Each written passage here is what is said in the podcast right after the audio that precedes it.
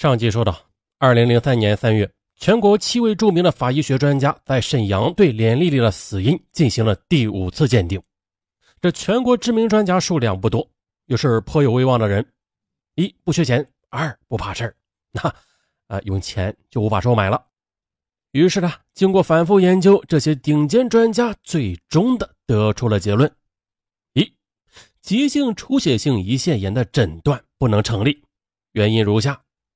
根据本案现有的文字材料以及病理组织切片，连丽丽的死亡经过尸检大体和组织病理学检验所见，均不符合急性出血性胰腺炎的改变。二，根据现有的材料，不排除机械性窒息死亡。连丽丽在短时间内死亡，而尸检和组织病理切片未见致命性外伤及疾病，因此呢，可以排除外伤或者疾病死亡。建议相关部门进一步侦查确认。啊，这第五次鉴定又让连家极为兴奋。全国知名专家不但断然否定了胰腺炎死亡的结论，甚至还直接的指出了可能死于机械性窒息，就是勒死或者捂死。那么，只要鞍山方面认可不是病死，那启动刑事案件的流程，对尸体进行机械性窒息死亡的鉴定，这一切就会水落石出了。也就是在这个鉴定下，二零零三年九月，鞍山市公安局再次成立了专案组，第二次刑拘了尚二金，并且以故意杀人罪向铁东区检察院申请批捕。可让连家没有想到的是啊，铁东区检察院再次发威了。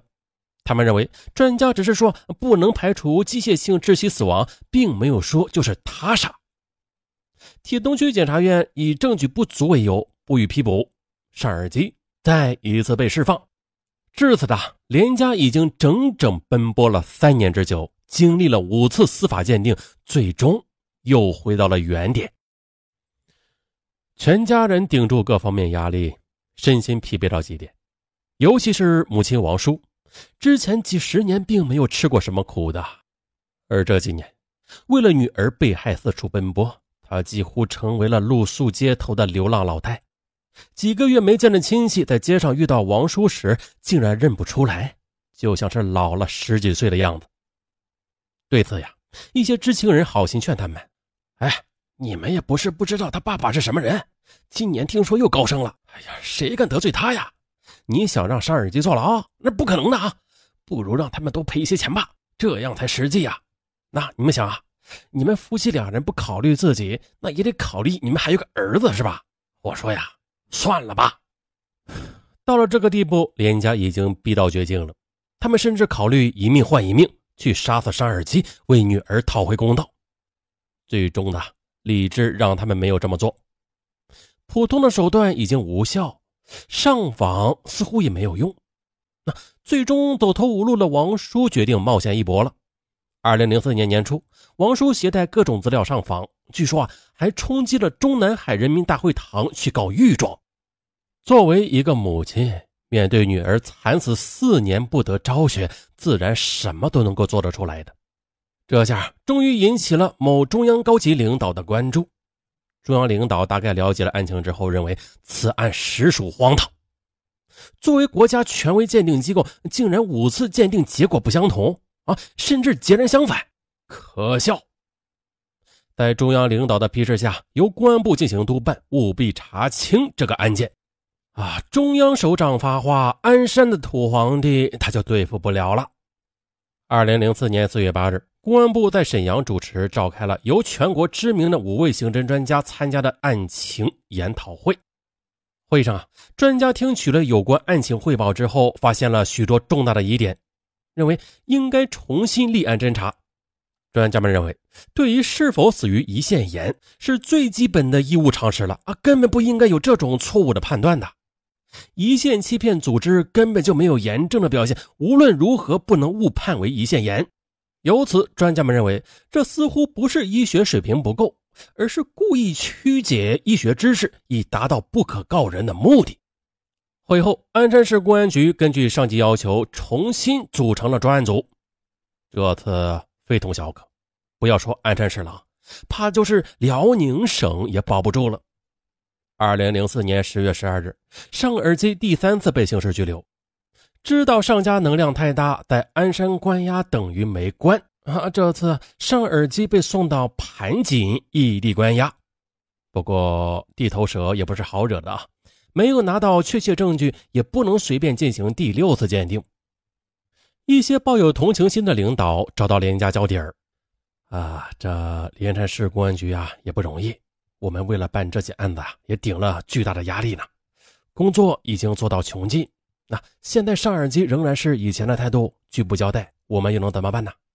你知道案子已经过去几年了啊，查起来也是很困难的。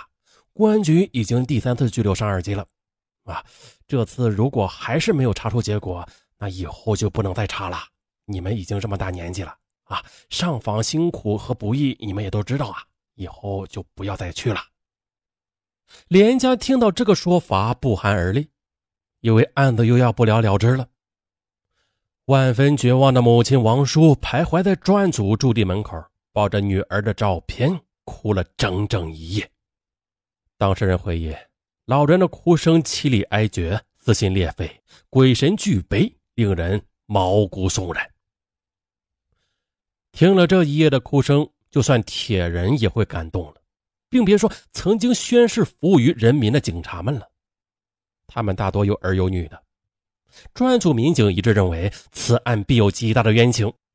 一些民警当即表过态了：就算以后脱了这身衣服不干了，我也要把案件给查清楚，不然这辈子良心难安呀。这边呢，专案组开始从外围突破，调查了两个所谓的证人。专案组辗转找到了躲在海南的连丽丽的闺蜜陈代诺，发现刑警追到海南，这陈代诺惊恐万分，呃但是仍然不敢说话。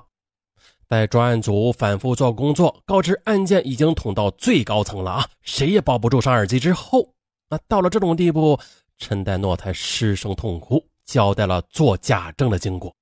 当时的情况是这样的：连丽丽死后第二天，也就是两千年六月三十日。被关禁闭的尚尔基竟然突然的出现在他的面前，尚尔基威逼利诱，告诉他必须做假证，不然让他家破人亡。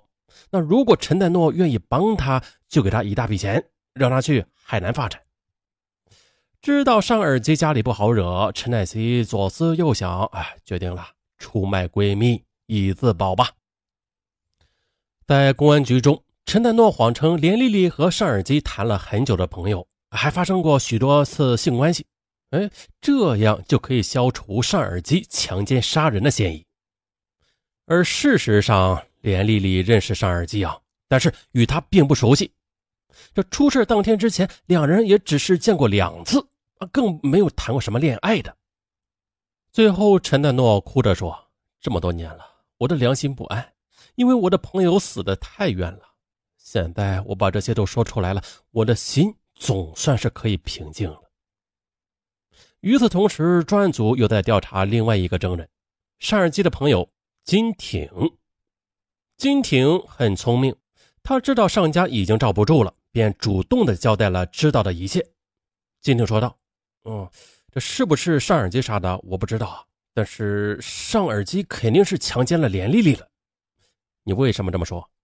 啊，这上尔基这小子年纪不大。”但是好色成性啊，只要他看上了女人啊，就千方百计的要搞到手，软的不行就来硬的。那他看上了连丽丽嘛，但是连丽丽不理他。在案发当天呢，尚尔基就找我商量过，说怎么能把连丽丽搞到手。我就说呀，干脆你约她到客房来，直接办了她吧。啊，这女人好面子嘛，啊，她家又是干部家庭啊，被你办了也不会声张的，事后最多是赔点钱。那尚尔基就听了你的，啊啊。尚尔基觉得吧，连丽丽太刚烈了，怕对付不了。我说呀，那你就下点药好了，等他睡着就行了。啊，当晚他下手之前，我们还通了两次电话呢。他说已经把药下在饮料里了，就等连丽丽来了。由此至少可以证明，这尚尔基有强奸的意图和准备，而连丽丽体内的精液呢，可以认定尚尔基有强奸行为。那么。这尚尔基显然的有高度的强奸杀人嫌疑，在这个基础上，有关方面终于决定了进行第六次鉴定。二零零五年九月，辽宁省沈阳市某大学司法鉴定中心接受委托，对连丽丽进行了第六次尸检。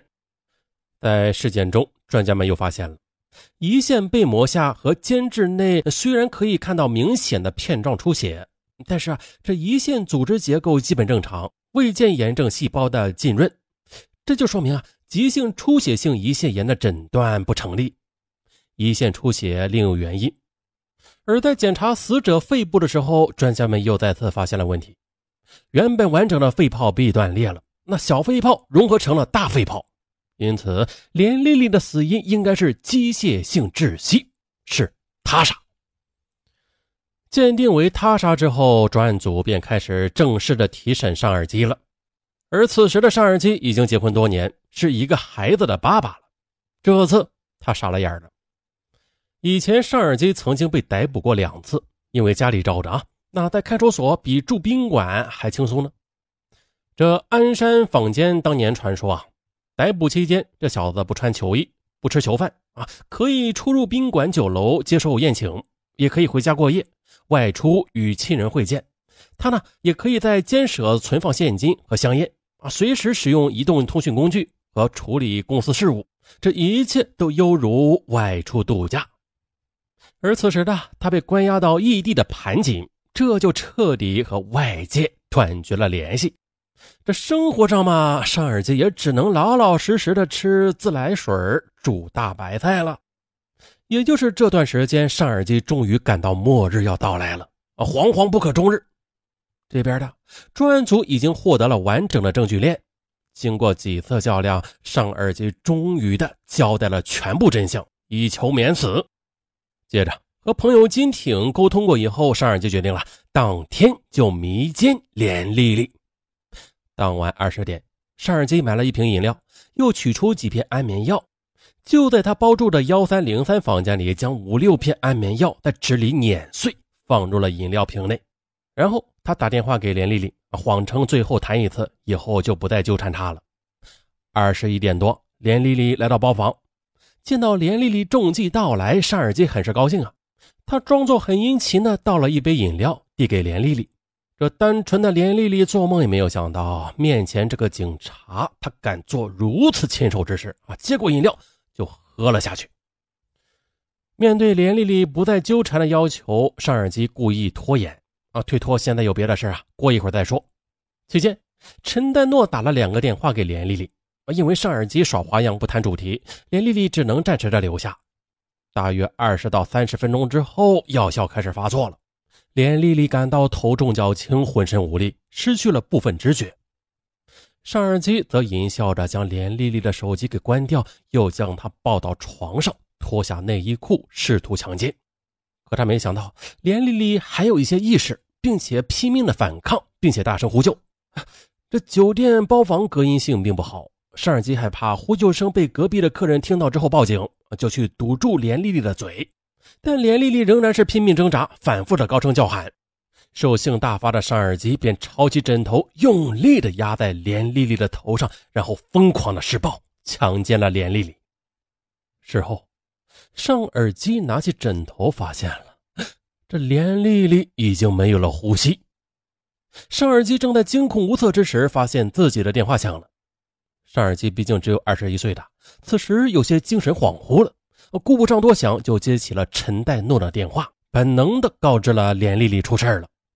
随后，尚尔基又拨打电话向高人求救，得到了迅速的指导，于是他就按照指导去做，就是什么都不说，其他事情自然会有人搞定的。啊，这次呀，陈渊长达五年的案件终于是水落石出了。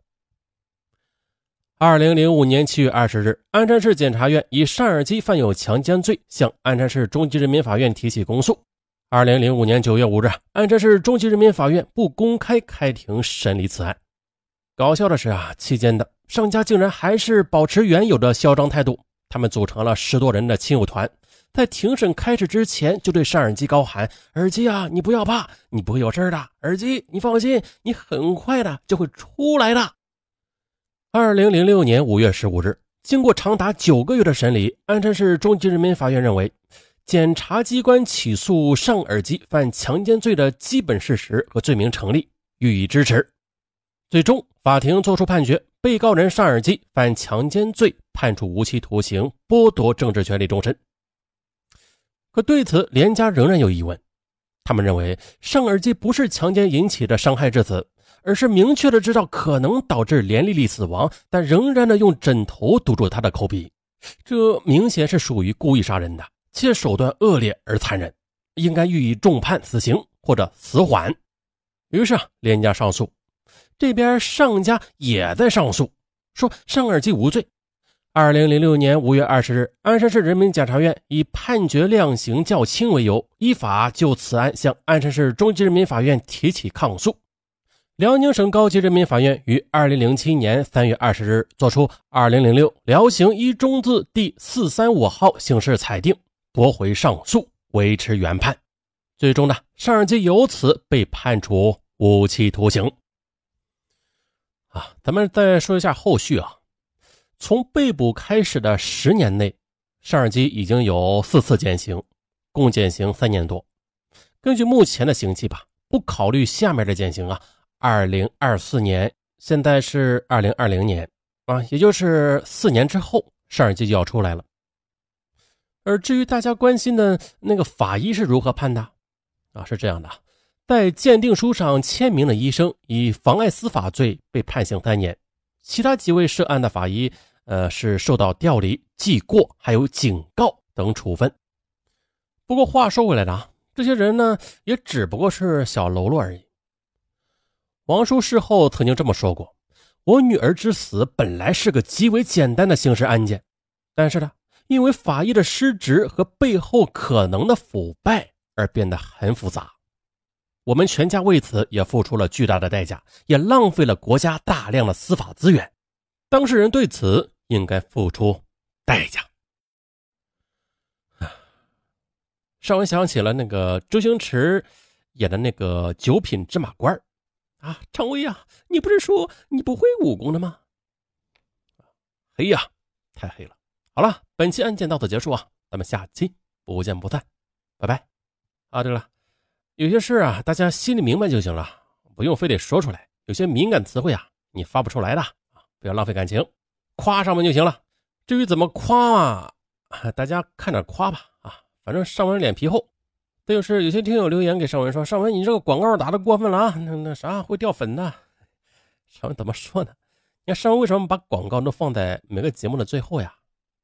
真的不爱听上文的广告，直接点跳过啊！对，就这么简单啊！乖啦，拜拜，打 call。